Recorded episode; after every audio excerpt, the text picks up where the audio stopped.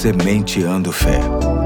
Porque semear a fé produz grandes colheitas.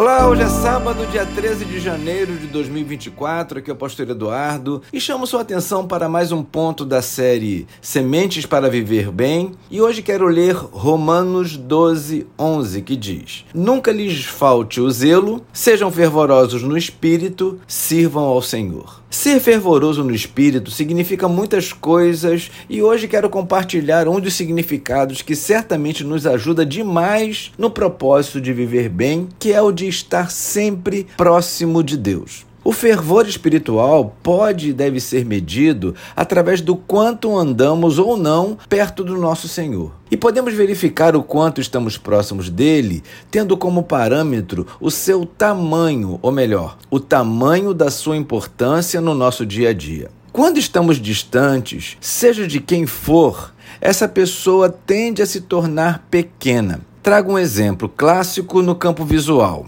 Tenta imaginar numa rodoviária você se despedindo de um amigo. Quando você entra no ônibus e o observa pela janela com o veículo ainda parado, ele está praticamente em tamanho natural. Mas, na medida em que o ônibus começa a andar e vai se distanciando, esse amigo vai diminuindo de tamanho até sumir no horizonte. Entenda que neste caso, a distância foi responsável pela diminuição do amigo diante dos olhos humanos. Mas é possível obter uma mesma experiência com distanciamento emocional e até espiritual. O que quero dizer é que, na medida em que nos distanciamos de Deus, Ele vai se tornando pequeno até sumir dentro do nosso coração. Esta tem sido a vivência de muitas pessoas. Não que desconsiderem a importância de Deus e do seu poder e sua palavra. O problema é que o cotidiano e tantos outros fatores têm levado muita gente a perder o fervor, a vontade e o compromisso com Deus e, consequentemente, com a sua igreja. Em relação aos amigos humanos, podemos até sofrer com a distância, mas com Deus não há motivo que justifique. Nossa relação com Ele é espiritual e não geográfica. Falamos com Ele em qualquer lugar e em qualquer momento. Sua palavra pode ser acessada em todo o tempo. Autenticamente, não há nada que nos impeça